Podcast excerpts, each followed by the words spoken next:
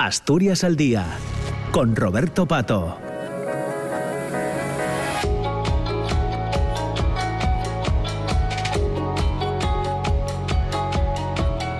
Pues ya son las 10 de la mañana y 8 minutos. Tenemos por delante casi hasta las 10 y media de la mañana para conocer una iniciativa que lleva ya eh, bastante tiempo trabajando en Asturias. Eh, se llaman Cuéntame un cuadro y vamos a conocer algunas de las cosas que tienen en cartera para las próximas semanas, para los próximos días, además de recordar qué es lo que hace este, este colectivo Cuéntame un cuadro. Para ello hemos invitado a participar con nosotros a una de sus integrantes, es eh, Patricia Pérez. ¿Qué tal, Patricia? ¿Cómo estás? Muy buenos días buenos días, muy buenos días, Roberto. Bueno, que no paráis, ¿no? En Cuéntame un cuadro. la verdad es que por suerte no, no paramos, tenemos mucho trabajo por delante y la verdad es que estamos encantadas, que así da gusto. Vale. Eh, recordamos qué es eh, Cuéntame un cuadro, porque mm, eh, es, mm, bueno, ponéis el foco en otra forma, una nueva forma de divulgar eh, cuestiones que tienen que ver con la cultura en términos generales. Sí, nosotros somos una, una empresa cultural que nace en septiembre de, 2016 en, en Avilés con una con un objetivo claro que es pues cambiar ¿no? la, la forma de la divulgación histórico-artística tradicional e intentar acercar eh, el arte, la historia del arte y, la historia en general a, a, todos los públicos, ¿no? Hacer un mensaje claro y que, que, al final de eso se trata, ¿no? Que, el mensaje llegue a todo el mundo y utilizar también pues formatos originales, eh, mezclar divulgación con repostería, por ejemplo, o música o teatro o, cualquier cosa que se tercie para vestirlo de una forma distinta también. Bueno, me imagino que por eso de trabajar todos los días eh, en este en estos años desde el 2016 eh, bueno pues han contado con vosotras desde desde el Ministerio de Igualdad el Museo Nacional de Altamira la Fundación Princesa de Asturias el Gobierno del Principado ayuntamientos asturianos pero también de fuera como como pueda ser el de Pamplona eh, medios de comunicación en esta casa por supuesto en fin que mm, no, pasa no ha pasado desapercibido el trabajo y, el, y los planteamientos que, que desarrolláis, ¿no? En Cuéntame un cuadro. La verdad es que nos sentimos muy afortunadas de, tener esa cartera de clientes. Y, sí que la verdad es que tomas conciencia de, de, lo que has dejado atrás porque la verdad es que desde 2016 pues sí que han pasado años pero somos relativamente jóvenes en todos los sentidos. Y, y, sí que miras atrás cuando a veces te toca hacer balance pues no sé para alguna conferencia que te manden no que les mandes un resumen del, del trayecto de la empresa y da un poquillo de vértigo todo lo que hemos andado en, en, estos años, pero al final ha sido una carrera también de aprendizaje porque, no sé, a, a, trabajar también se aprende trabajando y la verdad es que es un lujo que, que estas instituciones que, que, comentas hayan contado con nosotras y, y, seguimos trabajando para que sigan contando con nosotras. Claro, desde luego que sí. Eh, algo que no ha cambiado es que desde el primer día eh, vuestras eh, propuestas eh, culturales tienen perspectiva de género. Sí, sí, es algo que, nos parece fundamental. La verdad es que todas las mujeres que formamos parte de, de Cuéntame un cuadro, porque es una empresa formada mayoritariamente por, por mujeres profesionales, mujeres divulgadoras de diferentes ámbitos de, la cultura, teníamos claro ¿no? que, teníamos un compromiso con, con la igualdad. Al final, la cultura es una herramienta para, para construir eh, también ¿no? la, la, sociedad y, entendemos que es una obligación ¿no? de las personas que nos dedicamos a esto, pues contar eh, la historia o la historia del arte tal y como fue, ¿no? Y, por ejemplo, pues analizar eh, lo que nos contaron o lo que nos quisieron contar, ¿no? Ese relato que está presente tanto en la historia como en la historia del arte, ¿no? Cómo salimos nosotras, cómo salen los hombres, eh, cuál fue el relato y qué papel jugaron también las mujeres de forma activa en, estas disciplinas, que pues yo he hablado mucho con compañeras de la materia y, a nosotras en nuestra carrera pues nos hablaron, por ejemplo, de, de Frida Kahlo allí de manera testimonial. Y claro, cuando terminamos los estudios nos preguntamos, pero ¿qué pasó para que hasta el siglo XX no hubiese ninguna mujer artista, cuando hemos sido la, como siempre hemos sido la mitad de la población, aunque fuese porque alguien se tropezase con un pincel, ¿no? Pues no, efectivamente sí que hubo grandes mujeres artistas, lo que ha ocurrido es que el relato tradicional pues las ha obviado y, no nos ha hablado de ellas y esa no es la historia real. Entonces queremos hablar de la historia, no se trata de falsearla ni de sacar mujeres de donde no hay, sino de simplemente hablar de cómo fue la realidad y qué papel jugaron las mujeres en, el pasado y en el presente. Claro, porque pueden ser, deben de ser referentes para, para estos tiempos en los que vivimos. Sí, desde las pioneras del, feminismo, de la lucha por la igualdad, estoy hablando a lo mejor de, Christine de Pizan, una, una escritora eh, francesa del siglo XIV, estas mujeres ya tenían muy claro que sin referentes no habría igualdad al final es muy difícil ser la primera persona en hacer algo, ¿no? Eh, en cualquier ámbito. Y, si tú sabes que ha habido mujeres antes que tú eh, haciendo determinadas cosas, el camino va a ser mucho más sencillo y a ti te va a costar mucho menos tomar la decisión de dedicarte a esa materia. Y cuanto más eh, bagaje, ¿no? Cuanta más presencia tengan, cuanta más tradición tengan las mujeres en ese ámbito, pues más sencillo a la vez. no es lo mismo que te diga que las mujeres llevan en un ámbito desde el siglo XX que que te digan que llegan en ese ámbito desde el siglo VIII. Hay tradición histórica. Entonces sí que sí que es necesario que, haya referentes, porque sin referentes, eso lo tenemos claro desde el activismo feminista, sin referentes nunca habrá igualdad. Bueno, eh, avanzamos. Eh, a paso corto seguramente, eh, pero avanzamos. Habrá quien diga que, no sé si os lo han dicho, por eso te lo planteo, que aquí hay un poco de adoctrinamiento, cuestión que no tiene nada que ver, ¿no? Pero, pero bueno, en fin, a veces se dicen esas cosas, ¿no? Estos días que está la gente con la piel muy fina, por lo que sea. No sé por qué hay mucha gente asustada cuando lo que tenemos que tener claro es que el feminismo, que no lo digo yo, que lo dice el diccionario, eh, el diccionario lo que nos dice es que el feminismo es la igualdad de derechos entre hombres y mujeres. Es decir, toda aquella persona que considere que hombres y mujeres tenemos que tener los mismos derechos es feminista. Y puede decirlo sin ningún miedo y pues mm, si hay gente que, que piensa que estamos adoctrinando, pues que lo llamen como quieran. Yo creo que hablar de derechos humanos y hablar de igualdad, pues igual que hablar de antirracismo o hablar de antifascismo, no es adoctrinamiento, es construir una sociedad mejor. Todo lo que sea educación en valores, yo creo que no debe considerarse adoctrinamiento. Si llamamos adoctrinamiento, eh, nos referimos a ello con una connotación negativa. O sea, yo siempre que me adoctrinen en valores, bienvenidos sea el adoctrinamiento. Claro, efectivamente, hay que darle la vuelta ¿eh? eh a las palabras en estos tiempos sí, también. que las palabras son muy importantes. Desde luego, desde luego que sí.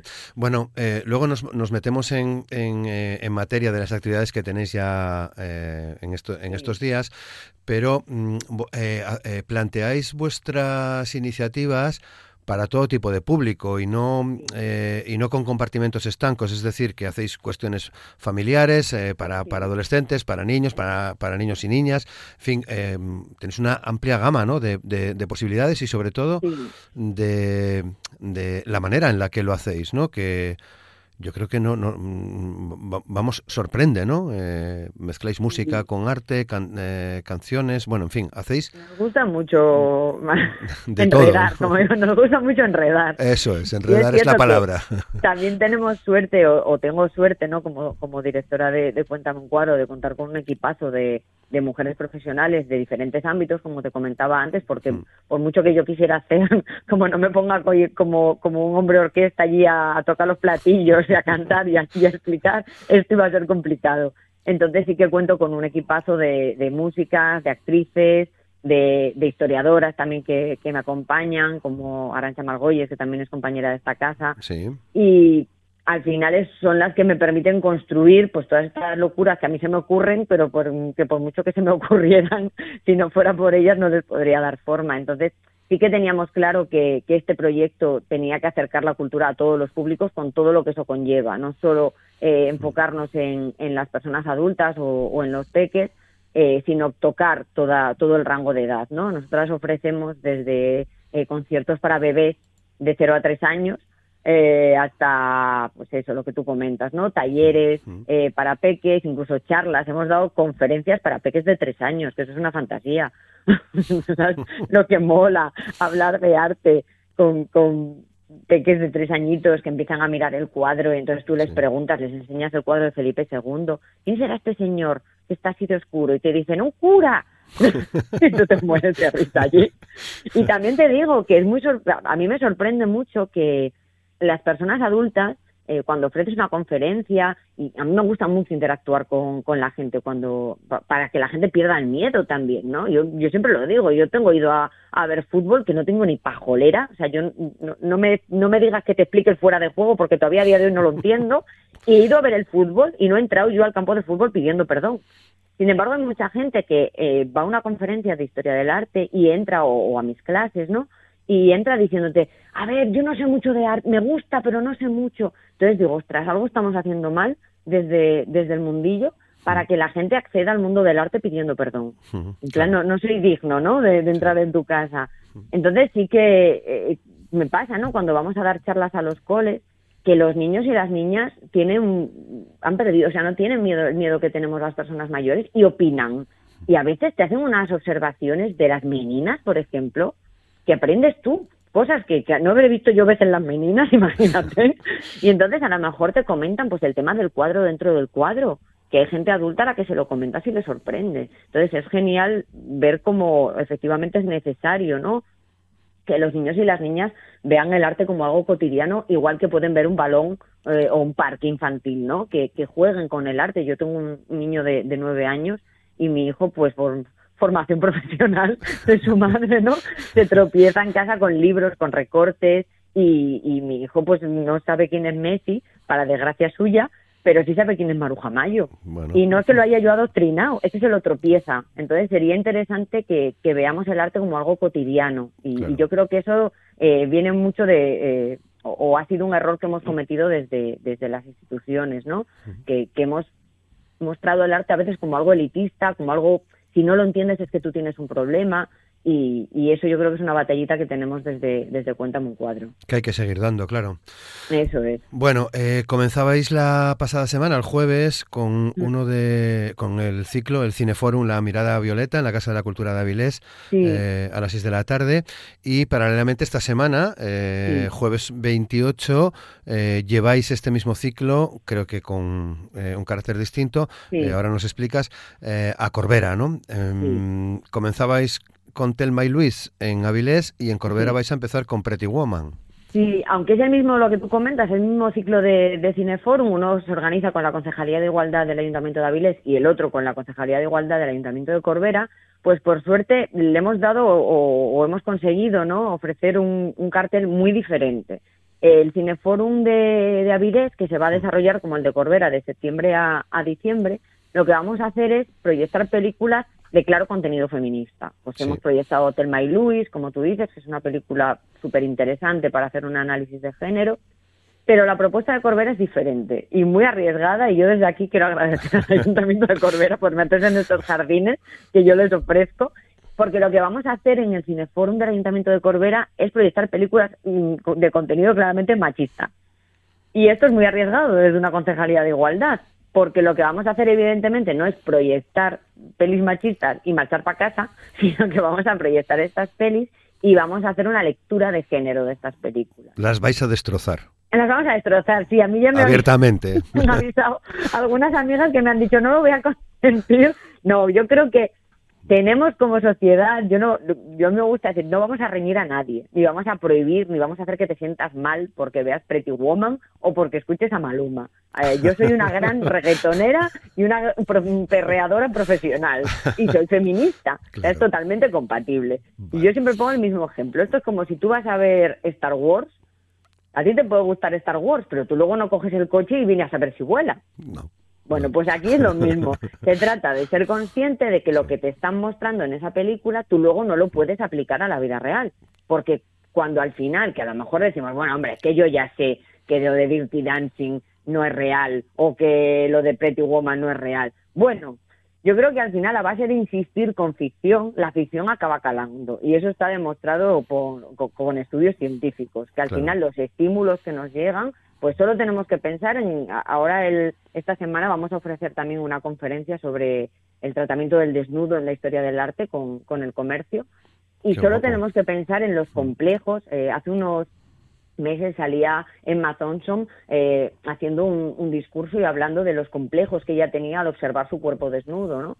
¿Por qué tenemos las mujeres especialmente esos problemas con aceptar nuestro propio cuerpo? Pues que hemos recibido una serie de estímulos a lo largo de toda nuestra vida donde los cuerpos siempre han respondido a un determinado canon. A vosotros los hombres no os ocurre, porque si tú pones la televisión, salen hombres muy variados, salen hombres altos, bajos, más ancianos, pues hay un ejemplo ahora, hace poquito ha vuelto el Grand Prix, y chico, Ramón García, han pasado los años por él, pero las azafatas es como si las hubieran metido en formol, porque este señor siempre se rodea de mujeres jóvenes. Claro. Entonces, todo eso está generando un imaginario que a ti te hace pensar que tienes un problema y mm. efectivamente no lo tenemos. Entonces, se trata de eso, ¿no? De, percibir y, y, observar todos esos estímulos que nos han lanzado desde el audiovisual, a través de películas en este caso, todo con mucho humor, porque a mí me gusta mucho cachondeo y yo creo que se puede hacer divulgación con perspectiva de género desde la ironía y desde el sarcasmo y reírte pero que te escueza, como digo yo, y, yo creo que es una propuesta interesante. Claro. Bueno, eh, son películas tanto en Avilés como en Corbera eh, una vez al mes, las, las vamos recordando y si no me equivoco, el miércoles dices eh, es la actividad que tenéis con el Aula de Cultura del Comercio, en Avilés, ¿no? También. Sí, en Avilés, en el Palacio de Macua, el miércoles 27 a las 7 de la tarde con entrada libre eh, vamos a hablar de desnudos fuera de los cánones. Vale. ¿Y qué otras cosas tenéis eh, en cartera, Patricia? ¿En qué estáis pues, pensando que podamos contar ya? Lo que podamos contar, efectivamente, porque hay cosillas que podemos y cosillas que no. De momento, pues el lunes 2 de octubre retomamos nuestros cursos de Historia del Arte, eh, que esta vez vamos a desarrollar también en el Palacio de Macua de, Avilés que tenemos ya el aforo completo, pero bueno, la gente que le apetezca que, que nos escriba, que algún huequillo a lo mejor podemos sacar. Tenemos esta charla con el comercio, el Cineforum con Avilés, el Cineforum con Corbera, unos eventos por ahí que muy prontito contaremos, eh, muy interesantes por, por Gijón a lo largo del mes de octubre. Eh, un proyecto también muy chulo por ahí con, con el Vale y con el Centro Cultural de, de Piedras Blancas, también muy interesante. Es un poco como Mayra, de hasta aquí puedo leer. vale. Bueno, decir que, que, es verdad que no solo hacéis cosas en, en Avilés y comarca, sino que, bueno, vais allí donde os llamen. De hecho, creo que en Langreo habéis estado, creo que en Mieres también haciendo cosas, ¿no? Quiero decir que son propuestas siempre abiertas y llevadas a cada territorio, por decirlo así. Nosotras trabajamos, la verdad es que tenemos la suerte de que que, en Asturias pues cuentan mucho con nosotras, pues ayuntamientos de, toda la región, ¿no? De, oriente a, occidente, centro y donde haga falta y nosotras encantadas. Y como comentas, pues también de vez en cuando salimos fuera de, la región y, nos fuimos ahí hace un tiempito a, a Pamplona a trabajar, en Madrid también han contado con, con nosotros en alguna ocasión, así que bueno, despacito y buena letra y nosotros encantadas. Bueno, ahora para nota, porque además, entre otras cosas, hacéis también eh, visitas guiadas a algunas de las exposiciones eh, que hay en el Niemeyer. Coincide que hasta octubre hay tres exposiciones muy potentes, ¿no? Eh, Úrculo, el, enigma del viajero, Bailemos, de, de... Uy, que se me fue el nombre de, Isabel, Muñoz, Isabel Muñoz, perdón, y luego, eh, bueno, la maravillosa exposición de Erwin Olaf, que quien no la haya visto, bueno, las tres son potentes mm, mm, para ir un par de días hábiles, pero ¿establecéis algún tipo de conexión entre cada una de estas muestras? ¿La hay? Pues en principio eh, no, pero podríamos, porque yo ves que a mí me das carrete y siempre, es que es muy, a mí es algo que me gusta mucho, eh, eh, trabajar la, el nexo, ¿no? Mira, pues por ejemplo ahora, ayer hacíamos la visita guiada a la Expo de Úrculo, ¿no? Sí. Y, y reflexionar sobre el contenido de esas, de esas obras, ¿no? Aparecían el último cuadro que, que pinta Úrculo, ¿no? Antes de, de fallece repentinamente, porque Úrculo eh, murió muy joven, con 63 años, creo que recordar, de, de, un infarto. Y, y como el último cuadro que él está pintando es un bodegón cubista. Entonces, yo recuerdo cuando vi el cuadro en la exposición, yo dije, ¿pero qué hacía este hombre pintando cubismo en el año 2003? Y de repente, pues me doy cuenta de que ese cuadro es el último cuadro que, que él pintó. Entonces, es muy interesante ¿no? Eh, ver que el epitafio artístico de un artista que no era consciente de que estaba pintando un epitafio artístico es un guiño al origen de la vanguardia. Entonces sí que me gusta mucho a mí siempre conectar unas cosas con otras. La expo de Úrculo, ayer fue la última visita guiada porque ahora ya van a montar una nueva exposición y la que sigue funcionando es la de Isabel Muñoz, eh, que es una eh, y además esta iniciativa del Centro Niemeyer de disponer esas grandes lonas, ¿no? Dentro de convertir la plaza, ¿no? Me decía Niemeyer que esa plaza era un espacio abierto al mundo, ¿no? Pues un espacio abierto al mundo un espacio artístico, porque el propio complejo arquitectónico ya lo es, un ejemplo de arte, pero es que encima el centro Niemeyer todavía nos da más arte, ¿no? En, esas fotografías maravillosas eh, que la verdad es que invito a la gente a que, a que vaya a disfrutarlas. Y la Expo de Irving Olaf, que todavía la tenemos yo creo que hasta mediados de octubre, yo creo que es de las mejores exposiciones, y mira que ha habido ahí calidad, eh, que hemos visto en el Centro Niemeyer. O sea, es una obra que te revuelve por dentro de una manera tremenda. Y, la verdad es que, como te digo, además, eh, el, artista ha, fallecido esta, esta pasada semana. No, estaba, sí, sabíamos ah. que estaba malito, había recibido un ah, pues trasplante. Sí, pues, pues esta, esta semana fue, la verdad es que había recibido, como te digo, un trasplante y la cosa mm. estaba yendo bien, eso comentaron sus familiares y amigos en, en redes sociales y de repente la cosa se, se torció y bueno, sí que nos queda lo que nos ocurre siempre el consuelo con los artistas, ¿no? Nos queda su obra, su forma de ver el mundo y invito a todo el mundo que le apetezca a, pasarse a disfrutar de, esta gran exposición porque ya digo que te revuelve por dentro y te hace replantearte muchas cosas del mundo en el que en el que estamos viviendo. Desde luego, desde luego, desde luego que sí, desde luego que sí, eh, Patricia. Bueno, lo dejamos porque son las 10 y 28 y en breve, en breve, vamos, en, breve no, en cuestión de menos de, dos minutos llegan, llegan los liantes que tú eres una eres una, una, una buena lianta, ¿no? Eres una buena lianta. Sí, sí. Pues nada, eh, Patricia Pérez de Cuéntame un cuadro, seguimos en contacto. Muchas gracias por compartir este tiempo con nosotros. Ha sido un placer, ya sabes. Un abrazo. Feliz día. Muchísimas gracias. Igualmente. Muchas gracias. Y lo dicho, ahora en cuestión de segundos llega Desayuno con Liantes. Nosotros volvemos mañana a partir de las 9 con Asturias al Día en la radio pública en, en RPA. Feliz día, muchas gracias. Saludos.